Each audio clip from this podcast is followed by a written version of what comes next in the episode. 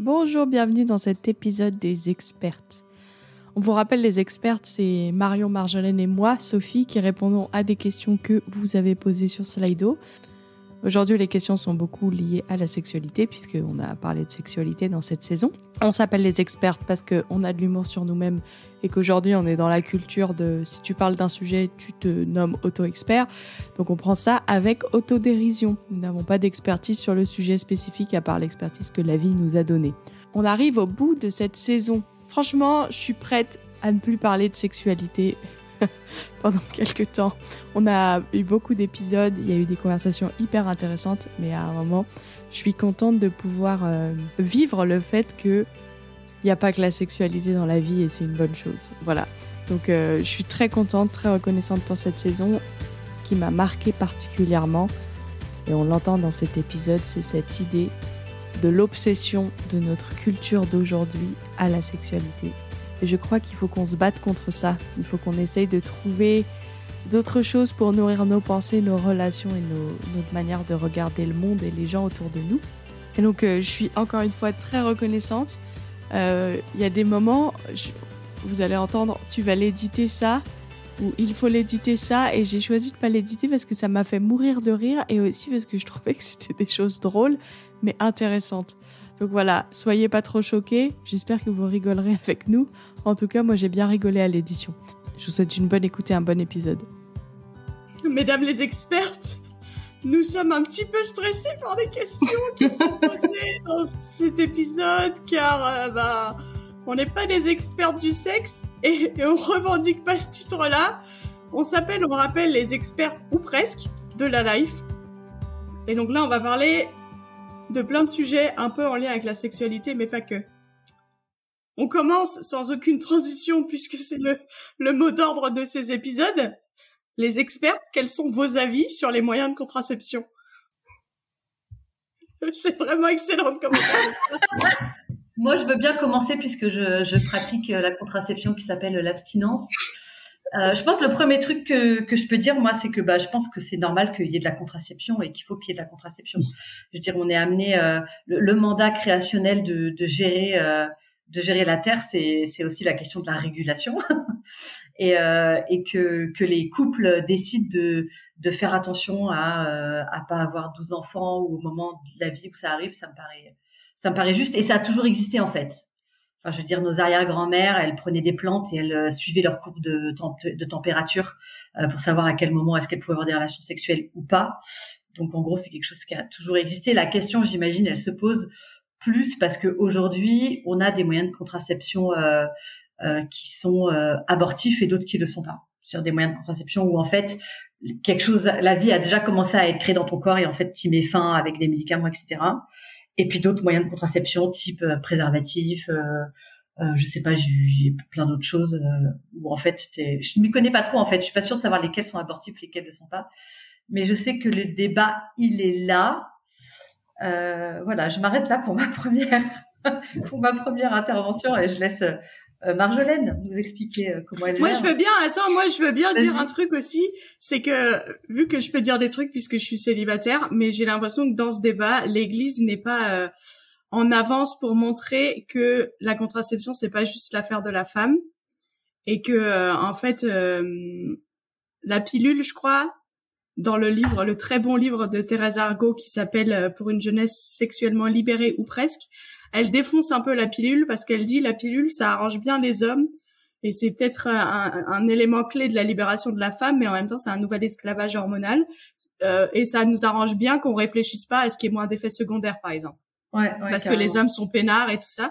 Et du coup, je pense que pour moi, dans mon idéal de célibataire, euh, voilà, je me dis, j'aimerais bien que euh, dans la contraception, ce soit vraiment une discussion où les deux parties du couple euh, puissent discuter parce que ça concerne les deux et que et que c'est pas juste que ce soit que la femme qui porte tous les effets négatifs secondaires ou négatifs genre le préservatif c'est pas agréable. Bah ouais mais la pilule des fois c'est pas agréable non plus. Donc pourquoi est-ce que voilà c'est ce que je voudrais dire c'était la fin de ma parenthèse pseudo féministe et dans ce sens-là, pour euh, euh, agrandir ta parenthèse euh, pseudo-féministe, en fait, pour la contraception aussi, une fois que tu as eu des enfants et que tu te dis ok, on n'en veut plus, c'est assez rigolo parce que moi je vois dans mon entourage que la génération d'avant moi, ou même un peu plus âgée que moi, les femmes se sont fait ligaturer les trompes.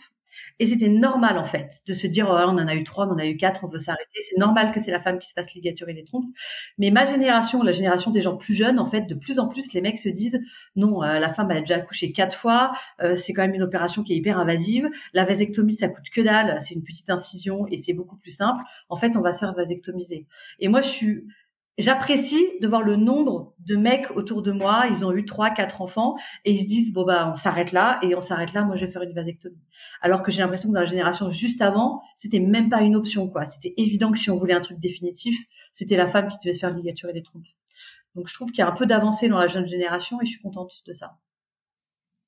Et ça veut dire que les hommes, ils se considèrent pas seulement masculins ou vraiment hommes euh, s'ils sont capables d'enfanter, euh, de mettre quelqu'un enceinte quoi, une femme enceinte. Ouais. Ouais, mais je trouve que c'est, euh, enfin, alors pour moi, à titre perso, euh, la contraception, ça fait partie de de la vie sexuelle. Après, c'est un large sujet, quelle contraception, etc., etc. Mais je pense que tu auras peut-être pour le coup des gens plus experts, même sur ce sujet-là, Sophie. Donc, sur les types de contraception, on va peut-être pas s'embarquer euh, nous. Mais mais je suis d'accord qu'en tout cas, il y a des contraceptions qui peuvent être très très comment dire, très très pénibles à vivre et à prendre moi, je vais pas raconter toute notre vie, mais euh, nous, on a un mode de contraception qui a permis de repeupler la France après la guerre, selon mon gynécologue. je, ne suis pas une experte sur la question. j'ai un calendrier qui me permet de suivre mes cycles et voilà et on, et on se débrouille un peu comme ça et avec des préservatifs quand il faut. Et c'est ce qui marche le mieux pour nous mais mais c'est c'est vraiment une discussion qu'on a eu plein de fois qu'on s'est reposé euh, après les grossesses. Et en fait euh, euh, et aussi parce que nous on est prêt si jamais il y avait un enfant euh, qui qui malgré le fait qu'on n'en prévoit pas pour l'instant arriver on serait super content qu'il soit là et, euh, et voilà, c'est en fait il y a plein aussi de questions de situation de vie, de ce à quoi nos vies ressemblent, de ce à quoi notre couple ressemble, de, ce à quoi notre sexualité ressemble, etc., etc. Et, euh, et pour moi en tout cas, c'est je rejoins Sophie. Euh, c'est vraiment important que ce soit pas qu'un sujet euh, féminin, quoi. Mais du coup, euh, c'est important de d'éduquer les filles, euh, les, les, garçons aussi à ça, et pas simplement. Euh, j'ai l'impression que les garçons, ce qu'ils reçoivent comme discours, c'est euh, mettez un préservatif pour pour éviter les maladies sexuellement transmissibles. Et après, le reste, c'est pas trop votre problème. Je me demande s'ils ont beaucoup plus d'infos sur sur tout ce que voudrait dire, par exemple, une pilule contraceptive pour une femme. Est-ce que ça, ce que ça peut représenter dans son quotidien Dans moi, j'ai essayé la pilule contraceptive, j'ai détesté ça. Bon, et en plus, il faut le prendre tous les jours. Ça veut dire qu'il faut penser à quelque chose tous les jours, et ça, c'est pas le fort de tout le monde. Mais euh, et souvent, du coup, si c'est la femme qui le prend, c'est à elle de se rappeler. Et si elle a oublié, c'est de sa faute. Enfin, voilà, c'est euh, c'est clair qu'il faut qu'il faut apprendre à partager ce sujet-là. Et, et si et si un garçon n'était pas prêt à partager ce sujet-là, un homme n'était pas prêt à partager ce sujet-là, pour moi, ça ferait partie des trucs un peu euh, red flag. Voilà. Hmm. Mais c'est important ce que tu dis que euh, vous, vous êtes prêt à accueillir quoi qu'il arrive parce que je pense que c'est important de dire aux gens, en fait, la contraception, c'est jamais 100% sûr. Euh, tu peux pas te dire, euh, ok, euh, on, on beaucoup trop tôt pour avoir des enfants, mais on va quand même avoir des relations sexuelles et on va compter sur la contraception. En fait, si c'est si c'est si tu te sens pas du tout capable d'avoir des enfants, bah faut pas avoir de relations sexuelles parce que la relation sexuelle, elle elle elle fait qu'il risque. Alors risque d'y avoir euh, d'y avoir un enfant. Et euh, moi, j'avais dit ça à, mes élèves de terminale quand j'étais prof. Euh, si vous devriez pas avoir de relations sexuelles tant que vous n'êtes pas prêt à, à ce que potentiellement il y a une grossesse. Et donc, ça voulait dire pour elle qui était qui avait pas du tout une vision chrétienne du monde, être prêt soit à avorter, euh, soit élever un gamin. Et en fait, les gamines, elles avaient 15 ans, elles n'étaient pas du tout prêtes psychologiquement à mmh. l'idée même de l'avortement, tu vois. Et le fait de dire, bah, en fait, les enfants, ça arrive quand tu as des relations sexuelles. Euh, et même avec la contraception, la contraception, elle est jamais sûre à 100%. Et du coup, le fait de se dire, euh, j'ai une relation sexuelle en sachant que ça peut arriver, et, et avoir déjà réfléchi à ce qui arrive, si ça arrive, je pense que ça montre que ça montre qu'on prend, qu'on prend conscience de ça. Quoi. On peut pas juste compter sur la contraception pour pour être au contrôle total parce qu'en fait on n'est pas au contrôle total, jamais. Mm. Quelqu'un se souvient d'un épisode de Friends où Ross il découvre il découvre que le préservatif c'est euh, c'est efficace à 99% et il voilà. Désolé ça me fait penser à ça. Cette grande il appelle le, fabricant. C'est énorme. Ouais, excellent. Bah question suivante. On change de sujet. Euh, est-ce qu'un chrétien peut être asexuel? Peut-être on commence en définissant le terme asexuel vas-y Sophie Asexuel, ça veut dire quelqu'un qui a le désir sexuel, qui n'a pas envie de coucher avec quelqu'un ou d'avoir des relations sexuelles. Je vais demander à Internet quand même. Normalement, c'est ça, ouais, sauf si on est vraiment à côté. Aucune attirance sexuelle pour quiconque. Ouais. Bah, la question, est-ce que, est-ce qu'un chrétien peut être asexuel? Oui, un chrétien peut être tout, hein. Je veux dire, il y a de, être, être chrétien, c'est, c'est, c'est, c'est, une identité euh, que tu as en Jésus-Christ, mais ça dit rien de comment ton corps fonctionne et comment ton esprit fonctionne. Donc euh, oui, évidemment, il peut être, euh, il peut être asexuel. maintenant, peut-être la différence, c'est comment est-ce qu'il va gérer quoi. comment est-ce qu'il va gérer son, son asexualité? Bon, de toute façon, même même quand t'es pas chrétien, il y a mille façons de gérer la, le fait d'être asexuel. Il y en a certains qui vont quand même vouloir être en, en relation romantique mais du coup sans relation sexuelle. Il y en a d'autres qui vont du coup pas du tout vouloir être en relation romantique, ça dépend. Euh, Est-ce qu'il y a une façon chrétienne de gérer la sexualité? Je sais pas trop. Moi, je dirais juste, euh, euh, vous mettez pas trop de label. Euh, le fait que, que vous ayez pas, si si si si la personne qui, il y a une personne qui nous écoute et, et qui n'a pas d'attirance euh, sexuelle pour personne, euh, peut-être dans 50 ans on aura en fait. Donc te labellise pas trop. Le corps change, les choses changent, les gens changent. Euh, tu pourrais tomber amoureux de quelqu'un et finalement te rendre compte que dans l'intimité avec cette personne, tu es capable de développer du désir sexuel. Euh, donc, euh, vous enfermez pas trop euh, et, et vous mettez pas martel en tel qu'en fait c'est impossible et que, voilà quoi. En fait, euh, bah, peut-être que oui ou peut-être que non. Tu as des choses à ajouter? Ouais, je sais pas, ça me fait réfléchir. J'en sais rien parce que je connais vraiment pas assez le sujet et je euh, je connais personne directement qui soit euh, ouvertement asexuel parce qu'il y a peut-être des personnes qui le sont, mais mais je le sais pas parce que on n'est pas dans la vie intime euh, des couples ou des ou des célibataires tout le temps. Enfin, on essaie de pas trop y être. Et euh, et ma peut-être ma question, ça serait, mais peut-être pour c'est peut-être vrai pour chacun d'entre nous avec notre sexualité. Euh, J'aurais envie quand même de m'interroger sur euh, sur qu'est-ce qui fait qu'on est asexuel ou pas. Juste peut-être parce que je pourrais comprendre que des gens n'aient pas de désir de relation sexuelle du tout parce qu'ils ont peut-être eu une expérience euh, difficile euh, ou un premier contact très difficile avec sa sexualité. Alors c'est peut-être pas du tout le cas de tout le monde. Je c'est peut-être il y a peut-être des gens qui ont eu jamais aucune problématique avec ça et qui n'ont juste aucun désir. Mais juste s'il y avait derrière un, une blessure ou un, un, épisode traumatique, je pense que ça vaudrait le coup de, de revisiter ça euh, et avec un professionnel, euh, avec quelqu'un qui pourrait accompagner ça et dans la prière. Enfin, je sais pas. C'est c'est juste euh, peut-être une suggestion que j'aurais envie de faire, mais je sais je sais pas si c'est juste de dire ça parce qu'en fait, on a peut-être tous besoin de, revoir notre rapport à la sexualité, mais voilà, ce serait une de mes questions. Hmm.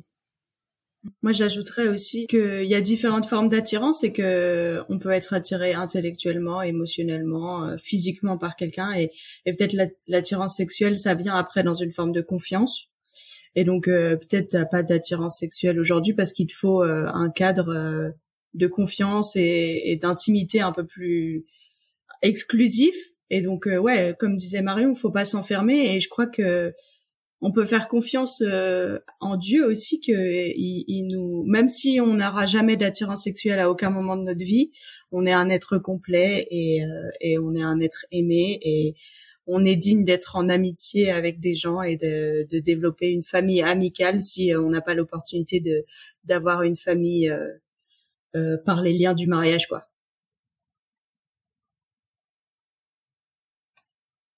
Après, il y a peut-être des couples hein, qui sont heureux comme ça aussi. Euh, si les deux se trouvent, j'en sais rien. Hein. moi, je je maîtrise pas assez le sujet. Euh, après, la sexualité, c'est aussi ma question. Ce serait euh, quand on dit qu'on est asexuel, c'est qu'est-ce qui nous attire pas? Parce qu'en fait, la sexualité, c'est c'est hyper large aussi. et c'est pas forcément que euh, que euh, l'acte de la pénétration. Enfin, donc qu'est-ce que qu'est-ce que je pense que je te rejoins aussi à Sophie dans ce que tu dis dans développer une relation d'intimité. En fait, ça peut peut-être ouvrir à certaines choses. Enfin, je voilà, je pense que c'est c'est c'est peut-être intéressant de pas se mettre de label et de réfléchir ce que c'est la sexualité. Ouais, je suis, enfin, je suis carrément d'accord. Je trouve que des fois la difficulté, c'est qu'on dit juste, j'ai pas de libido, donc je suis asexuelle. En fait, euh, en fait, la, sexualité, c'est bien plus large que juste en effet euh, le désir de pénétrer ou d'être pénétré. C'est beaucoup plus large que ça.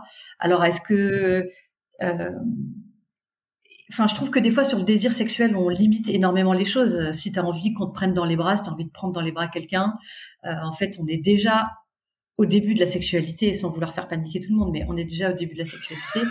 Et c'est pour ça que, et c'est pour ça que je trouve le fait de de pas se fermer à, à, à tomber amoureux et puis de découvrir après dans la relation euh, euh, comment comment tu vis l'intimité physique et tout et de voir jusqu'où ça peut te mener. Euh, tu vas peut-être découvrir que finalement, euh, avec la bonne, justement, ce que disait euh, Sophie, avec la bonne relation de confiance, etc il y a des choses qui peuvent euh, il y a des choses qui peuvent qui peuvent arriver quoi. Et puis je vous rappelle que euh, il y a des euh, euh, dans il y a beaucoup de couples où en fait il y en a un des deux qui a pas envie et il le fait quand même. Donc on peut avoir des relations sexuelles même si on n'en a pas envie a priori. Donc ça empêche pas totalement d'avoir une vie sexuelle même si c'est moins J'interromps en disant qu'on parle pas la duel conjugale, on est on est consentant mais pas forcément hyper motivé. Merci pour cette précision. que tu dis, Marion. Évidemment, Que non, mais que t'as pas un désir de fou, mais tu es d'accord parce que c'est un câlin que tu vis et, et qui, est, qui est agréable et que tu es toujours content de, de faire un, d'avoir ce temps d'intimité avec l'autre, même si toi tu brûles pas de désir euh, sexuel à ce moment-là. Hmm.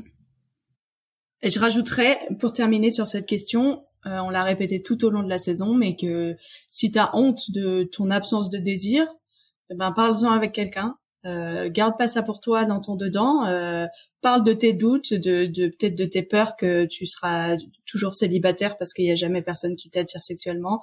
Parle-en à quelqu'un, reste pas seul avec ça parce que en fait, je crois pas qu'on doive rester seul avec les choses, euh, avec nos doutes, nos peurs et notre honte. Je suis même sûre qu'on doit pas rester seul avec.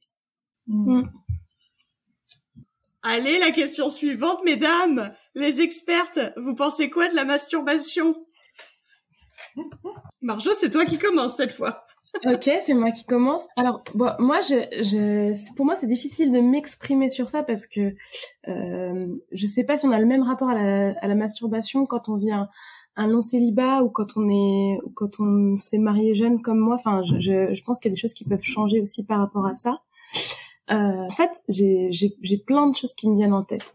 Euh, la première des choses, c'est que du coup, moi, moi, je vis plutôt la sexualité du coup dans le mariage, dans un cadre partagé. Et, euh, et une des choses que j'ai souvent entendues et qui je pense euh, que quand je pense à la masturbation, je pense à ce risque-là, c'est que la masturbation, ça peut être un moyen de plaisir très rapide, très efficace euh, et peu coûteux. Enfin, je m'explique sur ce que je veux dire.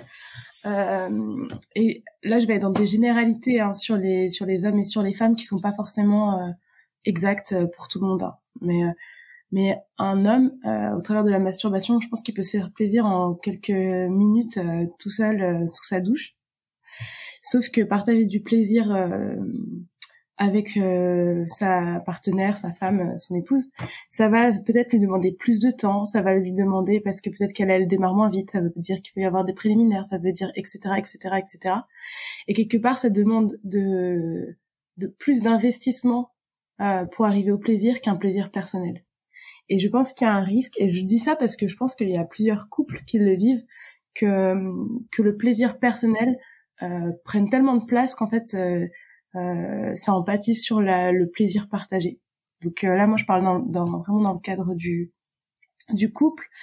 Et, et, et c'est vraiment dommage parce que pour le coup, la sexualité partagée, ça, je pense que ça demande du travail, mais ça crée aussi une unité forte dans le couple, pas simplement parce que le couple passe un bon moment, mais parce que ça demande un dialogue, une communication, de se mettre à nu, littéralement, euh, physiquement et, et, et, dans tout ce qu'on est, etc., de, de, de se dire des choses qu'on a dit à personne. Enfin, et, et pour moi, la sexualité, je la vois quand même comme un vrai lieu qui vient, euh, si, si on y travaille, qui vient creuser une unité forte dans le couple et je vois un risque avec la masturbation de de prise de, de sortie si la sexualité en couple est compliquée ou difficile ou simplement demande un petit peu plus d'effort euh, que de se faire plaisir tout seul. Donc ça c'est peut-être une des premières choses auxquelles je pensais. Euh, je sais pas ce que vous en pensez les filles, mais euh, ça c'est un des quand je pense masturbation, je pense à ce risque-là. Moi, je suis carrément d'accord et je suis, et je suis contente qu'on commence par ça parce que souvent, quand on parle de masturbation, on imagine que c'est juste euh, le péché des célibataires, quoi. et c'est important de dire que c'est quelque chose qui se vit aussi dans le couple et qui peut-être a encore plus de conséquences désastreuses dans le couple que dans le célibat. Parce que du coup, comme tu disais, tu vas aller vers ça plutôt que d'aller vers ton partenaire parce que c'est plus simple, c'est plus facile. Euh, euh, donc, je, trouve ça cool qu'on commence par ça. Je trouve pour moi, euh, l'autre souci que, que j'ai vu aussi par rapport à la masturbation dans ma vie, c'est que c'est souvent un lieu de refuge vers lequel tu vas alors qu'en fait tu devrais te réfugier en Dieu. Alors ça dépend des caractères, mais il y a des gens ils font ça quand ils s'ennuient. J'avais un étudiant qui me disait il y a pas longtemps, euh, en fait je regarde du porno et je me masturbe parce que je m'ennuie. Voilà, je sais pas quoi faire, je, je, suis un peu perdue et tout. Et donc euh, face à cette confusion, et eh ben voilà, tu t'occupes avec avec ça. Euh, ou ça peut être quand tu es fatigué, quand tu te sens fatigué, une façon de te faire un, un câlin toi-même et tout. Et je trouve que c'est des fois dans des moments où on est un peu plus il y a des fois on se dit oh là là c'est quand il y a des fois on se dit oh la masturbation c'est c'est c'est pas c'est pas grave parce que quand on a une espèce d'élan euh, sexuel qu'on n'arrive pas à gérer c'est une façon de se défouler euh, moi je veux bien mais en fait l'expérience humaine montre que ça c'est peut-être 3% des moments où en fait en vrai les gens ils se masturbent le gros pourcentage c'est en vrai tu t'ennuies tu tu tu t'es un peu fatigué t'as pas trop le moral et tout machin t'es dans, t'es dans un mood un peu un peu nul et dans ce mood un peu nul, tu vas euh, trouver du réconfort, euh, du réconfort là-dedans. Et là où moi ça m'a posé question dans ma propre vie, c'est que je me suis dit, en fait, quand je suis dans des moods un peu nuls comme ça, d'ennui ou de fatigue, c'est vers Dieu que je devrais me tourner. Et donc il y a un vrai problème. il y a un vrai problème qu'en fait la solution ce soit la, ce soit la masturbation, alors que en fait il y aurait 20 000 autres façons de, de gérer ça. Euh, donc moi j'interroge un peu ça. Euh, euh, je pense que la plupart du temps, on se masturbe pas du tout pour des raisons de sexualité, mais pour d'autres trucs. Parce qu'en fait, voilà, on comme on mangerait une plaque de chocolat.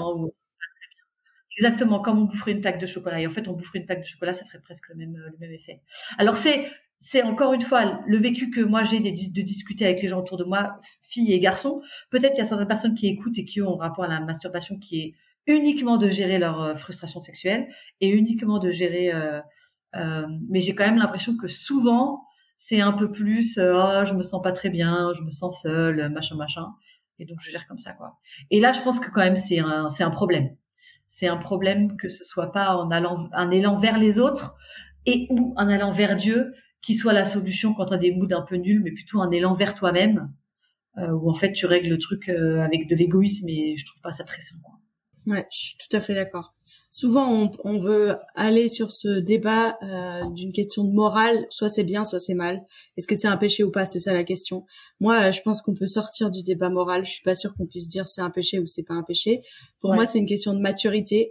Donc, est-ce que c'est mature ou est-ce que c'est immature? Et moi, je, je, te rejoins complet sur l'exemple de la plaquette de chocolat, sauf que moi, une plaquette de chocolat, ça dépend de la taille de la plaquette. Mais euh, mais pour moi, par exemple, c'est comme manger 300 grammes de pâtes, c'est comme une crise de boulimie parce que tu te sens pas bien et tu as besoin de te remplir et tu vas aller chercher ton réconfort dans la nourriture. En fait, ben, c'était un peu nul. On n'est pas très content de soi après, ça nous a pas vraiment satisfait. Bon, on l'a fait, voilà. Euh, la question c'est pas, euh, on n'aurait pas dû le faire, c'était nul. Bon, voilà. Et ben, qu'est-ce qu'on fait après? On a fait ça, c'était pas une très bonne idée. Qu'est-ce qu'on fait avec ça? Ben, moi, ça m'aide de regarder les choses comme ça, en me disant ça, ça, on peut aller plus vers euh, la vie, vers des bons choix et mettre en place des stratégies la prochaine fois que je me sens seule, frustrée, en colère ou honteux. Ou euh, ouais, qu'est-ce que je fais? C'est quoi mon plan? Et donc je, je réfléchirais plutôt comme ça. Je suis pas sûre que dire c'est un péché, c'est très très mal, ça nous ça nous aide euh, à, à arrêter. Moi, un truc que je dis beaucoup aux étudiants, c'est de dire, ok, si euh, si tu voudrais arrêter ou au moins, au moins moins le faire, parce que des fois il y a la question aussi que ça prend énormément de place dans ta vie et dans ton emploi du temps quand tu deviens addict. Et on avait cette discussion en off avant de commencer. Moi, j'ai du, du mal à imaginer une masturbation où tu deviens pas addict. Alors après, on est addict plus ou moins, mais il me semble que ça crée de la dopamine c'est pareil que Instagram, quoi. Moi, je vais m'inscrire sur Instagram, mais je vais regarder que, en fait, c'est hyper chaud parce que c'est une activité en elle-même qui va produire justement quelque chose qui va te rendre addict. Mais si tu veux réduire le truc, moi, je dis souvent aux étudiants, essaie d'analyser ce qui s'est passé juste avant que tu décides, allez, vas-y, c'est bon, euh, je, j'y vais, je me masturbe, quoi. Dans quel état t'étais? Qu'est-ce qu'on, tu vois, et, d'essayer de voir quels sont les red flags qui arrivent juste avant, et du coup, de pas prendre la décision de pas le faire au moment où en fait euh, tu es déjà euh, pile dedans, mais déjà avant de dire ah tiens là je suis dans ce mood là, je euh, je j'étais avec plein de gens pendant une semaine et puis je reviens et là je suis fatiguée, je me sens pas très bien, je me sens seule etc et de savoir ok euh, alarme dans ma tête. Je sais que c'est de ce genre de, je suis fragile là par rapport à ça, et donc je prends une décision avant même que euh, que le truc euh, que le truc arrive quoi. D'essayer un petit peu d'analyser quels sont les schémas euh, de, trucs dans lesquels tu, tu te retrouves et qui, qui t'amènent là systématiquement quoi. Et des fois il y en a pas, des fois c'est juste un truc qui te tombe dessus d'un coup parce qu'en effet c'est du désir sexuel. Mais souvent quand même il y a un peu quand même un schéma qui se répète et que tu peux euh, euh, découvrir et, et, et, arrêter le truc avant même de d'avoir envie quoi. C'est intéressant parce que si tu fais ça, mais comme ce serait, enfin comme le comme ce serait le cas pour la plaquette de chocolat ou les ou les pâtes, ça veut dire que au lieu de juste euh, t'apaiser pendant un moment, tu grandis dans ta compréhension de toi, dans ta connaissance de toi, donc tu vas aussi vers une maturité euh, perso euh, beaucoup plus grande quoi. Et ce à quoi t'emmène pas le fait de juste ouvrir une glace et bouffer tout le tube de glace euh, te fait pas vraiment grandir dans ta compréhension de toi-même, quoi. Ouais, clairement. Très bien. Eh ben, ça c'est fait. La masturbation, check. Prochaine question. Les sextoys, invention swag ou objet de malheur? Je l'avais pas vu cette question, trop drôle. J'adore la formulation de cette question. Bravo à la personne qui l'a posée. Bah, je pense que c'est pas totalement décorrélé de la masturbation quand même cette histoire si le si le sextoy tu l'achètes pour toi et, pour euh, juste toi euh, t'amuser toi toute seule ou tout seul dans ton lit bah écoute la conversation juste d'avant. Et, et, quelque part si tu essaies de lutter contre la masturbation euh, acheter un god ou, euh, ou un vagin artificiel c'est peut-être pas la, la, meilleure idée quoi dans l'étape de dans l'étape d'essayer d'essayer d'arrêter. Après dans le cadre du couple euh, c'est toujours un peu la question de savoir jusqu'où est-ce qu'on se permet de, je sais pas. Dans le cadre du couple, moi, je serais assez libérale, mais parce que je suis non pratiquante, en disant euh, tant que les deux sont d'accord que personne n'est dégradé et que et que et que, et que tout le monde s'amuse bien et que personne se sent mal à l'aise, moi, je serais assez open. Mais euh, mais bon, c'est c'est en théorie quoi. Mm. Moi, je pense que dans le cadre du couple, euh, c'est pareil. Je pense que c'est une question du couple, de ce qu'il a envie de vivre, de s'ils en ont parlé, de, de si c'est fait dans l'amour et dans le consentement, évidemment. Et euh, mais, mais, comme euh, pour revenir comme sur le sujet de la masturbation, je dirais aussi si après ça prend, si après ça prenait toute la place, ou si après la sexualité n'était intéressante que si on y ajoute euh, un sextoy, là, ça commencerait à m'interroger. Si c'est en faveur de, enfin, faut que ça reste en faveur. Pour moi, tout ce qui va s'incorporer dans la sexualité du couple, ça doit être toujours en faveur d'une plus grande unité, d'une plus grande communication, d'une plus grande euh, intimité. Tant que ça joue ce rôle-là et, euh, en effet que c'est pas dégradant, que les deux sont pleinement d'accord, je moi je vois pas forcément de, raison de s'en abstenir. Moi, ce que je trouve intéressant dans cette question, c'est que je suis à peu près sûre que 80% des personnes, il y a 50 ans, ne se poseraient même pas la question de l'existence des sextoys. Et, et, je, trouve ça intéressant de dire pendant très longtemps, la majorité des gens ont vécu leur sexualité sans. Et aujourd'hui, parce qu'on vit dans une société hyper sexualisée, eh ben, on est sur, euh, on en parle.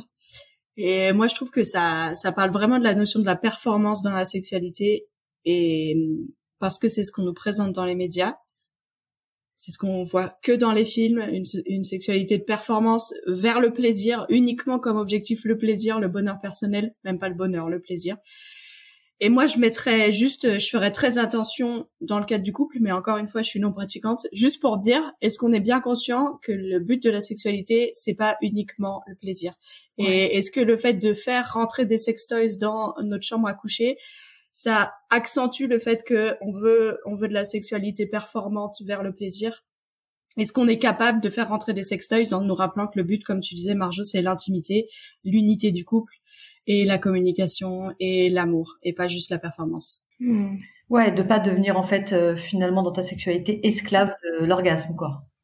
Et esclave du plaisir. Hein. Ouais. Ouais, c'est une remarque très juste. Question suivante. La satisfaction du plaisir sexuel peut-elle être comblée autrement, j'imagine autrement que dans la pénétration sexuelle? Que dans la pénétration? Ah bah oui. Je pense que c'est une question de célibataire qui se demande euh, est-ce que si j'ai pas de relation sexuelle, euh, euh, je peux quand même avoir la satisfaction du désir sexuel, non? Oui, mais même une question de célibataire qui espère un jour se marier et qui sait peut-être que dans le mariage, il y a des périodes d'abstinence. Oui, oui, c'est ça. Mais du coup, je pense pas que c'est juste autrement que la pénétration. Je pense que c'est autrement que la relation sexuelle un peu plus largement, quoi. Je sais pas. Mm-hmm.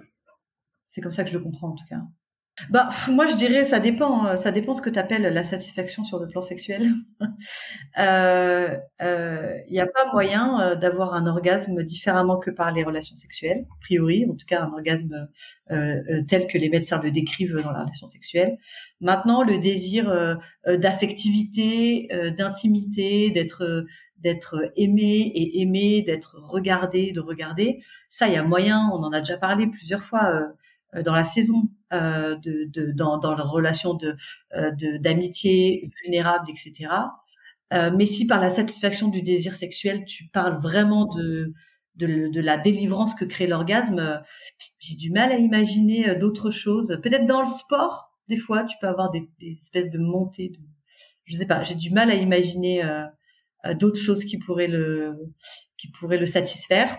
Mais encore une fois, ça dépend ce que tu appelles ce que, ce que la personne qui a écrit la question appelle euh, la, satisfaction euh, du désir sexuel. Quoi. Après, c'est intéressant parce que du coup, cette question, ça me fait encore euh, peut-être réaliser que on place cette idée du plaisir sexuel comme le plaisir forcément ultime. Enfin, c'est pas ce que la question dit, mais elle me renvoie un peu cette impression que c'est un truc. et oui, c'est un truc très beau, c'est un truc même magnifique et, et franchement je suis reconnaissante à Dieu d'avoir donné cette fonctionnalité-là aussi à nos corps, etc., etc. Mais on le place vraiment comme à vivre ça, c'est quand même vivre ce qu'il y a de mieux à vivre dans toute l'expérience humaine.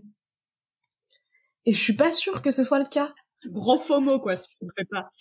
Ouais, ah bah, je, suis pas, sûre que ce soit 100% le cas. Tu vois, si je pense au meilleur moment de ma vie, au truc dont je vais vouloir me souvenir à tout prix, enfin, il y a plein, plein d'autres choses qui me viennent en tête. Euh, que ça, quoi. Mais je pense, on en avait parlé un petit peu euh, sur le premier épisode euh, où j'avais dit ce que j'aurais voulu dire à 15 ans, mais il y a un petit peu l'idée qu'on on met dans, dans l'expérience sexuelle un petit peu euh, toute l'expérience humaine, quoi. En gros, être un être humain complet, total, qui a tout vécu, c'est quelqu'un qui a eu des, des, relations sexuelles.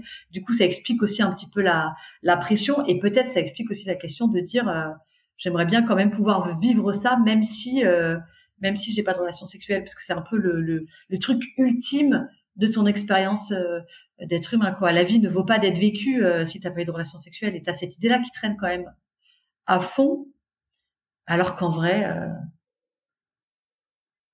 la vie veut carrément d'être vécue même si t'as pas de relation sexuelle. Et même si tu te masturbes pas, et même si t'as pas de, de Enfin, je veux dire, c'est pas euh, parce que là on est axé sur euh, relations sexuelles, mais si on, on dit la question, si la question nous demande en fait, est-ce que euh, il y a que la masturbation en tant que célibataire où je peux trouver la, la réponse à mes désirs sexuels, mais en fait, la, le besoin de la sexualité, ce n'est pas un besoin. La sexualité, c'est pas un besoin. Exactement. Euh, euh, dans la sexualité, tu vis euh, peut-être euh, ton besoin d'être en connexion avec ton corps, l'intimité. Enfin, tu vis plein de besoins, mais la sexualité n'est pas un besoin. Et donc, en fait, tu peux restreindre ton corps et tes désirs dans ce domaine-là sans mourir. C'est important de le dire aujourd'hui parce que tout nous dit autour de nous, tu vas mourir si tu réponds pas à ce besoin, mais c'est pas vrai. En fait. Même si des fois dans notre corps on a l'impression qu'on va mourir. Ouais, et puis si jamais c'est pas quelque chose que tu vis, en fait, tu passes pas à côté de ta vie, quoi. je veux dire, pas du tout. Euh, tu, tu, tu vas pas, tu vis pas une vie de moindre qualité ou moins complète parce que t'as pas, t'as pas vécu ça, quoi. Et puis en plus, j'ai presque envie de dire, même si la personne euh, euh est, certainement tout à fait possible, mais elle vivait un orgasme incroyable grâce à la masturbation sans avoir de relation sexuelle ensuite, je suis pas sûre que sa vie en serait transformée pour autant. Euh, et certainement, euh, euh, une semaine ou deux semaines ou trois semaines après, elle ressentirait peut-être encore de la frustration, enfin, euh, et encore un certain nombre de besoins non comblés, et encore, et et il y a d'autres, plein d'autres choses hyper chouettes qu'elle pourrait vivre. Enfin, c'est pas comment dire, ça me vient qu'en anglais la phrase, mais ça ça ça, transforme. C'est pas une expérience qui transforme la vie, quoi. Ouais. Et ça ça c'est intéressant parce que moi quand j'étais gamine, je pensais vraiment notamment à cause des films, tu sais, où euh, genre la personne, euh, ça se voit sur son visage qu'elle a une relation sexuelle. Tu sais, les gens disent ah euh, c'est sûr t'as eu une relation sexuelle hier soir parce que je sais pas elle est plus lumineuse elle brille et tout et moi je pensais vraiment et je me rappelle les, les premières fois où je pense c'est d'abord mes cousins tu sais qui se sont mariés et donc du coup j'en ai déduit qu'ils ont la première relation sexuelle et de voir ça n'a rien changé quoi ça changeait que dalle, c'était exactement les mêmes que la veille. Et moi, je m'attendais quand même à ce qu'il y ait un changement à cause de tout ce qu'on m'avait dit que quand même ça te ça t'entraîne dans une autre euh, dimension de l'humanité, tu vois. Et en fait, tellement pas. Je veux dire, ils étaient euh, drôles pareil, et bêtes pareil, et impatients pareil, et j'avais vraiment l'impression qu'il y avait zéro différence. Et j'étais un peu déçue. je me suis dit, on m'a menti, on rentre pas dans une autre étape de l'humanité. Mais je pense qu'il y a, enfin, ça fait vraiment partie des mensonges qu'on entend, quoi. Et moi, à 14 ans, j'y croyais vraiment. Hein, je croyais vraiment que ça, que ça, ça t'amenait à une autre étape euh, de, de, tu vois. Et en fait, bah non, pas du tout. T'es, t'es, t'es, t'es con pareil après, quoi. Enfin, vraiment. Enfin, je veux dire, ça change rien, quoi. On est pleinement humain avant, pleinement humain après, quoi. Mais dans les films, vous voyez, quand euh, il y a une meuf euh, qui est un peu relou, c'est toujours sur les meufs que ça tombe. Et que les gens, ils disent, elle est frustrée. Et qu'après, elle est sympa. Et ils disent, ah bah, elle a dû, elle a dû coucher avec quelqu'un, quoi. Et je suis là, bon, déjà, c'est affreusement misogyne, mais mettons ça de côté. Euh, en plus, enfin, je veux dire, euh, je suis pas sûre que la seule solution, enfin, le, seul euh, problème qui a été résolu, c'était, elle a vécu une relation sexuelle et elle a enfin pu satisfaire son, son désir sexuel, quoi. La, réponse, elle est ailleurs. Donc, je trouve ça ouf comment ça, ça a tort notre pensée. Et je pense qu'on s'en rend pas compte avant de se poser et de réaliser à quel point c'est n'importe quoi. Et c'est faux et c'est passé sur du vent, quoi. Moi, le truc qui m'a le plus traumatisé, c'est le livre d'Éric Emmanuel Schmitt qui s'appelle La part de l'autre. Je ne sais pas si vous avez lu ça, où il imagine les deux vies d'Hitler. La vie où une vie où Hitler devient, euh, devient dictateur et une vie où il ne devient pas dictateur. Tu l'as lu, Sophie? Donc voilà, Non, mais je veux dire, c'est complètement fou parce que moi, on m'avait dit, oui, euh, la différence, c'est qu'une fois, il est pris au Beaux-Arts et une autre fois, il n'est pas pris au Beaux-Arts. Sauf qu'en fait, Eric Manuel Schmitt, il, il, euh, il, insiste pas du tout là-dessus. La version d'Hitler qui devient un dictateur est vierge, d'accord? Il n'a jamais eu de relation sexuelle. Alors que la version d'Hitler qui devient pas dictateur fait une psychanalyse avec Freud, se rend compte qu'il a des blocages sexuels et tout machin, et a des relations sexuelles. Et, et, tout tourne autour de ça parce que même la version d'Hitler qui peint et qui est pas du tout un dictateur, il va même dessiner euh, faire un autoportrait euh, genre euh, fantasmé et un peu le pire de lui et il va appeler ça le dictateur vierge donc en faisant référence à son autre personnage et tu t'es dit le mec il a pas vu le problème de, de, de, dire que le, point focal qui fait que le gars devient un dictateur et qui tue des milliers de juifs, c'est qu'en fait, il est resté vierge. Moi, j'étais choquée quand j'ai lu le livre. J'ai dit, mais enfin, vous voyez pas le truc de Et ce bouquin-là, il a été lu par des milliers de personnes. Et je pense que, sans doute, si on, si on mettait ça en face d'Eric Emmanuel Spitz, il dirait, ah bah, ah bah non, euh, tu vois, c'est même, peut-être même inconscient. C'est peut-être même inconscient pour lui qu'il ait fait ça. Mais moi, j'étais choquée, mais je me suis dit, mais où, où on va, quoi? Enfin, comment c'est possible de, de, de faire passer de telles idées? Enfin bref, je pense que c'est vraiment le truc où je me suis dit, ok là, non mais là ça va trop loin quoi, ça va trop loin cette histoire, vraiment pourras, tu pourras éditer aussi Sophie si tu veux, mais tu vois l'expression mal baisée, comme c'est une horreur en fait. Et en fait, euh, une femme, elle est jamais désagréable parce qu'elle est euh, résumer la, la, problématique d'une personne à un sujet comme ça, tu vois. Et comme si euh, ça allait pouvoir permettre de changer. En fait, il lui faut juste la virilité d'un homme et puis cinq minutes de bonheur et ça y est, ça va devenir une nana sympa, quoi. Et mais, mais c'est clair qu'on est pétri de, de trucs comme ça. Hein. Donc c'est bien, ça nous fait une très bonne transition à la question suivante pourquoi l'abstinence quand on est des êtres sexués? Et euh, bon, je vous invite, on va donner une réponse là, mais on a sorti un épisode euh, dans cette saison sur l'abstinence, donc je vous invite à aller l'écouter. Mais pourquoi l'abstinence quand on est des êtres sexués? Parce qu'on n'est pas que des êtres sexués, euh, on est des êtres sexués euh, qui ont été créés pour euh, vivre la sexualité en couple. Donc, euh, la question c'est pourquoi l'abstinence alors qu'on est des êtres sexués? Moi, je dirais pourquoi la sexualité hors mariage alors qu'on est des êtres qui doivent vivre la sexualité dans le mariage? Je veux dire, on peut retourner la question comme on veut, quoi. Donc, le fait d'avoir des organes sexuels et le fait d'être sexué, euh, ça ne veut pas dire qu'on peut vivre la sexualité euh, euh, ou qu'on doit vivre la sexualité dans toutes les formes qu'on veut, etc. Parce qu'on pourrait aussi dire pourquoi le consentement si on est des êtres sexués? Si moi je suis un être sexué et que je trouve aucune personne du sexe qui m'attire, qui veut bien avoir des relations sexuelles avec moi, pourquoi, ne pas la forcer finalement? Je suis un être sexué, ça justifie tout. En fait, le fait d'être un être sexué, c'est ça nous donne la possibilité de la sexualité mais ça ne nous donne pas euh, l'obligation. Euh, si en tant qu'être sexué, tu ne veux pas vivre l'abstinence, eh bien marie-toi. Voilà, c'est très bien le mariage. Il y a des gens super autour de toi qui pourraient faire des super conjoints. Donc, euh, donc, donc, vas-y. Et si tu ne veux pas te marier parce que tu as peur de l'engagement ou parce que voilà, eh ben il faut vivre l'abstinence. Et si tu ne peux pas te marier, que tu en aimerais envie, tu en aurais très envie, mais que tu n'as pas l'occasion, euh, eh bien dis-toi que euh, euh, Dieu sait pourquoi tu, tu, tu passes par ces par, ces moments-là quoi. Mais, mais pour moi le fait de dire on a la possibilité donc on doit le vivre. Moi par exemple je suis en capacité de faire du sport, bah j'en fais pas. Et voilà. et je me dis pas pourquoi euh, ne pas faire. Enfin voilà, il y a plein de choses. Euh, vous avez vous-même, on a tous des capacités pour faire des trucs. En fait, on les utilise pas. Donc pour moi, c'est pas ça la question. La question, c'est de savoir. et mais du coup, c'est une autre réponse, c'est de savoir pourquoi est-ce que Dieu a dit que euh, hors de la relation de confiance, d'engagement euh, du mariage, euh, il pense que l'abstinence est la, est la bonne solution. C'est ça en fait la vraie question. Je voudrais juste dire, après ça, si vous voulez, tu peux, enfin, Marion, tu peux répondre à cette question du pourquoi, mais mais en fait, l'abstinence, c'est l'expérience commune à tous les êtres humains pour au moins une période de leur vie. Euh, c'est pas euh, c'est pas tous les êtres humains qui ont des relations sexuelles. Par contre, tous les êtres humains ont vécu un temps d'abstinence. Euh, moi, j'ai été abstinente euh, jusqu'à 22 ans jusqu'à être mariée. Il y en a c'est jusqu'à 43 ans jusqu'à être mariée, ou d'autres c'est jusqu'à 16 ans avec leur premier petit copain. peu importe. Mais je veux dire, dans un premier temps, on passe tous. on commence pas notre vie avec une activité sexuelle. C'est quelque chose qui, qui vient avec le développement d'une relation dans des cas qu'on regrettable qui vient autrement, mais je veux dire qui normalement devrait revenir avec la construction d'une relation euh, d'amour. En tout cas, c'est ce que c'est ce que je souhaite à chacun. Et, euh, et en tout cas, c'est l'expérience la plus, ça fait partie des expériences les plus communes en fait, la, la non pratique sexuelle. Et l'abstinence aussi peut faire partie du mariage pour certaines pour certains moments, période du mariage, pour différentes raisons, etc.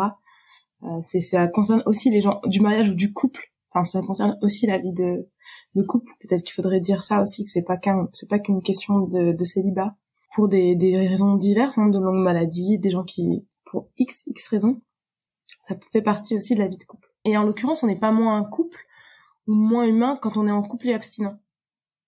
Parce qu'on peut se poser la question de quand on est célibataire, mais en fait, quand on est en couple et abstinent, on est toujours autant en couple et on est toujours autant euh, des êtres sexués. Aujourd'hui, c'est plus difficile d'être abstinent parce qu'on est noyé de, de de messages sexuels, de c'est hyper sexuel. Tu te balades dans la rue, t'as des boutiques de sex shop, tout te ramène au fait qu'il y a des gens autour de toi qui ont des relations sexuelles. Alors qu'il y a 50 ans, bah il y avait des problèmes avec le fait que tout était caché, euh, il y avait beaucoup de problèmes, euh, on parlait de rien et tout. Aujourd'hui, ça rend les choses plus difficiles, mais c'est pas parce qu'elles sont plus difficiles qu'elles n'ont pas euh, qu'il faut arrêter de le faire et qu'il faut arrêter de le vivre.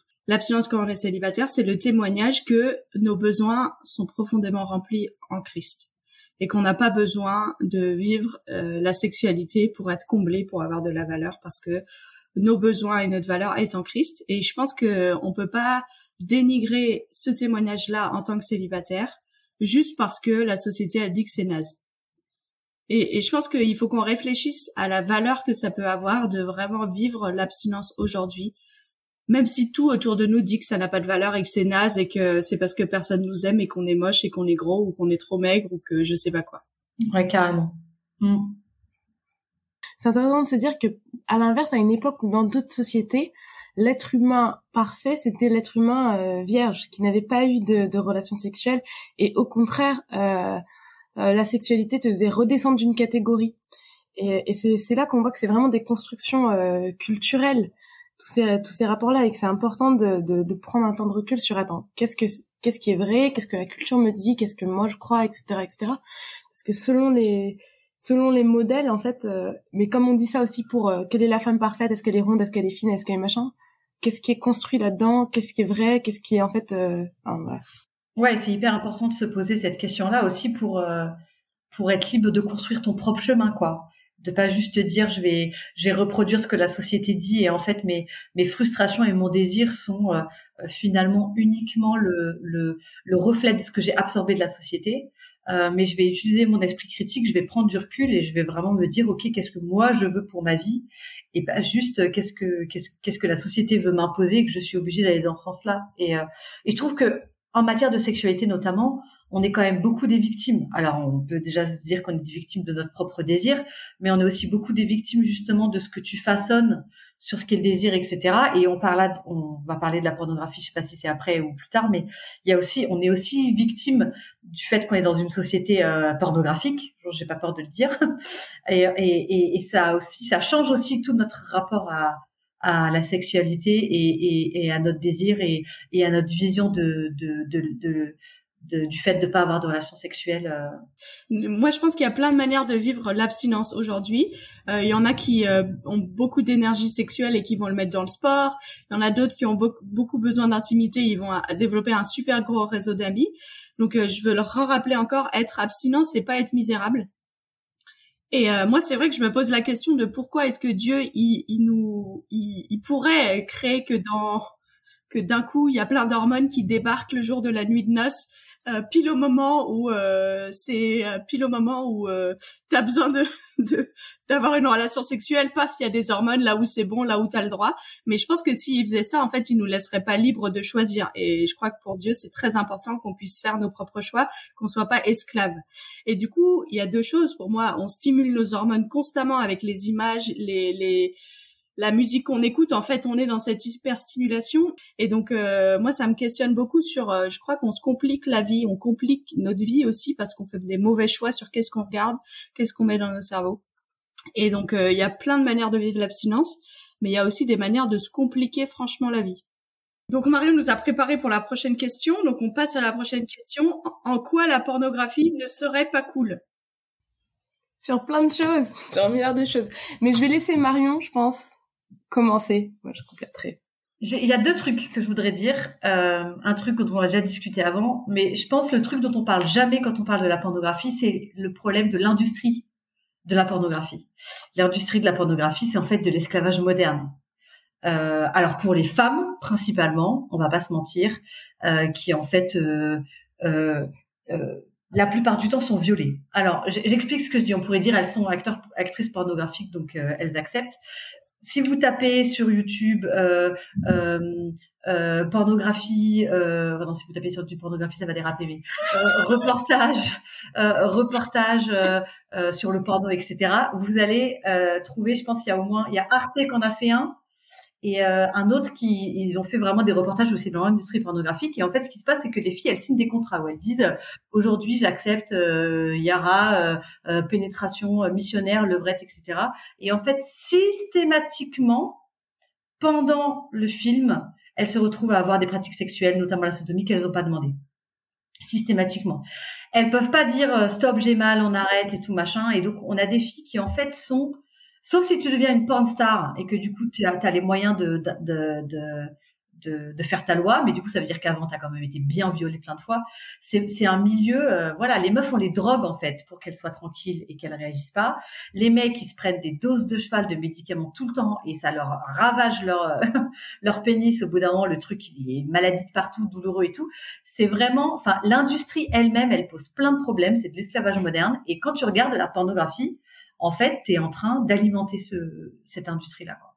Ça, c'est le premier truc. Et le deuxième truc, la pornographie, encore une fois, je vais pas encore parler de l'effet que ça a sur nous, je, laisserai ça après, mais le problème de la pornographie, c'est que ça fait complètement, ça sépare totalement l'acte sexuel de la relation. Et c'est fait exprès. Ça veut dire que si tu regardes un film pornographique, on va te découper les gens en morceaux. Tu vas avoir une fraction de seconde le couple en entier sur le canapé et après tu vas avoir euh, zoom sur la pénétration, euh, zoom sur la femme qui prend du plaisir, zoom sur la fesse gauche, zoom sur le sein droit et en fait les personnes elles sont découpées en morceaux quoi. Et c'est vraiment fait exprès, ça veut dire que le but c'est vraiment de transformer deux personnes qui ont une relation en en fait un acte totalement euh, technique et automatique. Les gens ils font les mêmes trucs dans les mêmes ordres hein, à chaque fois, et euh, et euh, où en fait les gens sont découpés. C'est plus un corps, c'est plus une personne, c'est juste des morceaux. Et, et ça, ça va quand même développer une certaine idée de la sexualité, où en fait c'est pas deux personnes qui se rencontrent, c'est euh, le côté performance dont parlait Sophie avant. Donc, euh, hop, position de performance où en fait, si on fait ça, si on appuie tel bouton, il va y avoir tel cri, tel cri de plaisir. Et les corps sont vraiment découpés en morceaux pour qu'on oublie que c'est une personne. En fait, on fait tout dans la pornographie pour oublier que c'est une personne. ça veut dire que, notamment les enfants qui commencent maintenant à regarder à la pornographie très jeunes, les ados et tout, ils ont une vision de la sexualité qui n'est pas du tout deux personnes qui se rencontrent dans une intimité, mais qui est vraiment un enchaînement de, de positions euh, euh, et, et, et, et c'est pas des gens en fait, c'est juste un la personne elle est juste découpée découpée en morceaux. Et donc je pense que c'est pas c'est pas juste que c'est trop tôt pour qu'un gamin de, de, de 10 ans voit ce que c'est que le sexe, c'est qu'en fait c'est pas le sexe. la pornographie c'est pas le sexe et ils font tous les efforts justement pour pas faire le sexe. C'est c'est pour, pour pour que ce soit pas vraiment le vrai sexe. C'est vraiment juste on enlève totalement l'idée de deux personnes qui se rencontrent et on fait un, un, truc ultra mécanique et ultra euh, boucherie quoi, au sens premier du terme, où en fait c'est des morceaux, des morceaux qui sont qui sont là étalés. Euh, pour au moins ces deux raisons, je pense que la pornographie c'est un très grave problème. je pense que c'est un très très grave problème et que sans doute on lutte pas assez contre ça dans nos sociétés. Mais il y a aussi il y a aussi des problèmes à mon avis sur euh, notre rapport à la pornographie, mais je laisse les filles en parler si elles, si elles veulent. Ouais, moi je te rejoins en tout cas déjà complètement sur le fait que c'est une industrie euh, vraiment très problématique et et euh, il y a aussi toute une campagne sur des sites euh, porno comme YouPorn et tout ça qui refusent de retirer des vidéos où les, les, les, personnes qui sont dans se plaignent parce qu'elles sont pas consentantes pour y être, etc. Parce qu'on peut y trouver de la pornographie avec des enfants. Enfin bref, c'est toute une industrie quand même particulièrement malsaine, je pense mais euh, mais dans ce que ça nous fait en fait j'y pensais tout à l'heure quand on parlait d'une autre question. Vous savez quand on parlait du fait que on avait l'impression on nous servait un discours qui nous donnait l'impression que quand on a une relation sexuelle on a découvert un truc de malade. Sauf que j'ai l'impression que même maintenant c'est plus simplement quand on a découvert la, une relation sexuelle c'est quand on a fait toutes les expériences sexuelles qu'il y a à faire. Et il y en a euh, pléthore euh, de possibilités de nombre de personnes de de enfin voilà etc etc de types de scénarios de types de machins et ça devient euh, ça devient euh, mais comme tu le disais Sophie c'est une course à la performance. Et est-ce que tu es sûr que tu as tout essayé quoi? Et c'est comme dans la question sur l'abstinence c'est euh, c'est c'est c'est pas simplement il faut avoir fait un acte sexuel pour avoir connu ce plaisir là c'est il faut vraiment avoir goûté à toutes les à toute la palette du possible. Sauf qu'en fait c'est moi je pense que ça c'est un, une bonne route vers l'insatisfaction constante quoi parce que parce que on est on est dans une culture qui nous fait croire qu'il faut aller toujours expérimenter plus, expérimenter plus, expérimenter plus. Et, et c'est un domaine où, euh, où je pense qu'il peut être en plus particulièrement dangereux d'aller expérimenter tout un tas de choses parce que euh, quand même l'activité sexuelle c'est une activité où on se donne et euh, et, et c'est pas juste une activité que qu'on vit c'est une activité où où on, on, partage quelque chose de, de qui l'on est, de nous-mêmes, etc. Et ça nous, j'ai envie de dire presque, je sais pas si c'est juste de le dire comme ça, mais presque j'ai envie de dire que c'est un, pas ça nous coûte parce qu'on le donne généreusement, mais si, si, si, c'est un acte consentant, mais mais c'est pas un acte neutre quoi. C'est pas juste, euh, c'est pas juste euh, faire une partie de Uno quoi. Et, euh, et est-ce qu'on a essayé toutes les versions possibles du Uno? C'est un peu différent de ça. Et euh, alors qu'il y a plein de moments euh, très chouettes qu'on partage avec d'autres ou qu'on se pose jamais la question de est-ce qu'on a essayé toutes les manières de vivre. Boire un boire un, un, thé avec une copine et échanger avec elle, ça aura la même valeur la semaine d'après, ça aura le même il y aura la même joie à le faire. Et on se dira pas attends mais il faut pour que ça devienne un peu plus intéressant, ce serait bien qu'on ait testé ce salon de thé là. Pour que la prochaine fois qu'on se voit ça reste vraiment intéressant, il faudrait vraiment qu'on essaye un thé noir. Enfin en fait, juste le plaisir d'être avec l'autre va rester le plaisir d'être avec l'autre. Intéressant. Ouais, non, c'est très bien. Elle est super la métaphore du thé. J'aime bien. On a fait un épisode sur la pornographie et dans l'épisode, euh, la personne que j'interviewe dit euh, que ça n'a pas forcément un impact sur tous les consommateurs le fait de consommer de la pornographie. Donc je pense que c'est vrai, mais je pense que il y a des études qui montrent que quand même des gens qui sont notamment particulièrement fragiles dans leur rapport euh, aux autres et dans leur lien d'attachement, ça c'est ce que André dit dans l'épisode sur la pornographie, ces gens-là vont être particulièrement affectés dans leur manière d'interagir avec les humains autour d'eux par leur consommation d'images pornographiques. Et donc je pense que il faut vraiment se questionner sur pourquoi ce besoin de pornographie dans ma vie, si vous en consommez régulièrement, ou même pas régulièrement d'ailleurs, mais si vous en consommez, pourquoi est-ce que vous avez besoin d'en consommer et est-ce que vous êtes vraiment conscient de l'impact que ça a dans votre vie et, euh, et je pense que par mesure de précaution, il vaut mieux pas en consommer parce que en fait, je pense que même si vous pensez que ça n'a pas d'impact, euh, on, on peut pas savoir si à un moment dans votre vie vous allez être plus fragile et, de toute façon ça change des choses dans votre rapport au monde, c'est sûr. Euh, quand j'étais ado au groupe de jeunes, on avait parlé de ça euh, et puis et puis le, le responsable avait dit, euh, enfin c'était un sexologue qui était venu et il avait dit euh, donc pour lui c'était vraiment la masturbation c'était vraiment très très mal c'était un péché et tout machin et lui dans sa tête la pornographie n'était pas un problème si en fait on était capable de regarder la pornographie sans se masturber euh, donc en gros pour lui le, le, le péché dans la pornographie c'était le fait de, de, se masturber. Et avec le recul je me dis mais moi je prendrais le problème totalement à l'inverse aujourd'hui.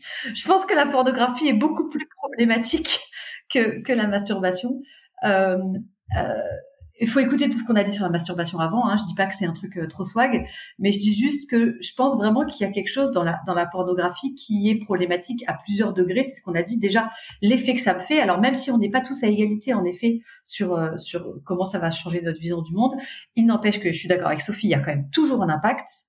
Euh, c'est évident qu'il y a un impact dans la façon dont ça te forme, et aussi sur le fait que le, le, le l'industrie elle-même est, est, est, un problème. Il y a, il y a, il y a une, il y a une vraie volonté. Je pense, moi, je, je, je le dis, mais je pense qu'il y a dans l'industrie du porno une vraie volonté de détruire la sexualité euh, humaine.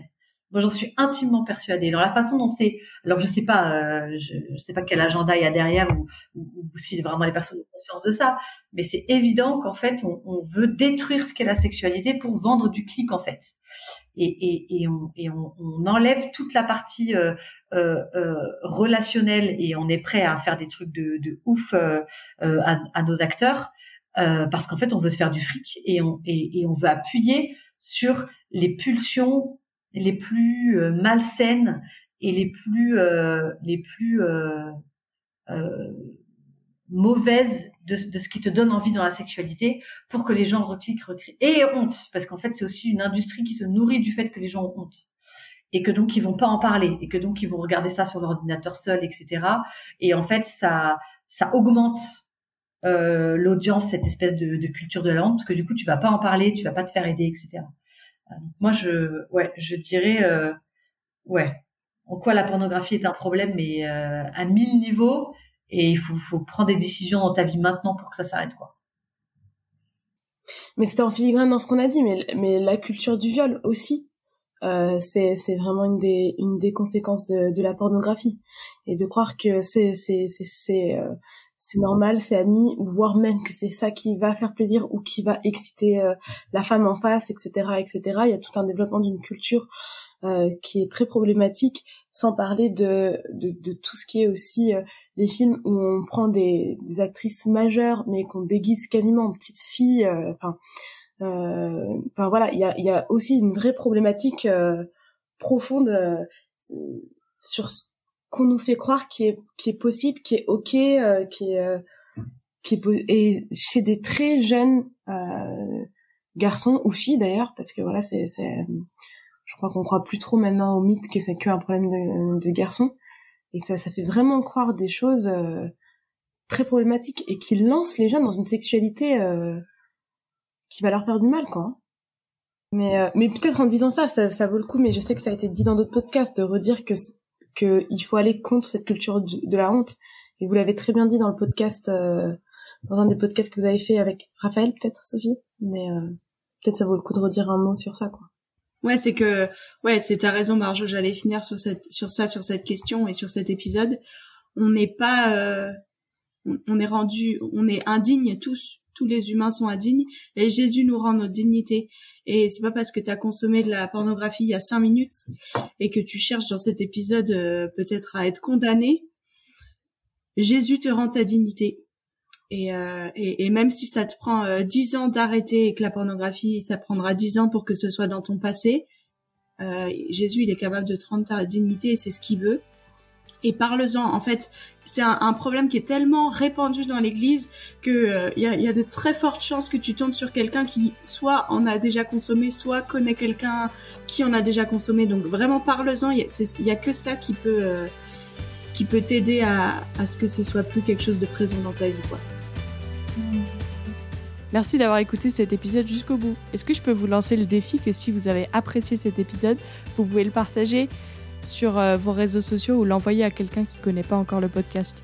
On est à 800 écoutes des 10 000 écoutes en tout sur le podcast. On aimerait bien euh, pouvoir fêter ça cet été et euh, vous proposer, je sais pas, on ne sait pas comment on va célébrer, mais ça nous aiderait beaucoup si vous faites de la pub pour le podcast.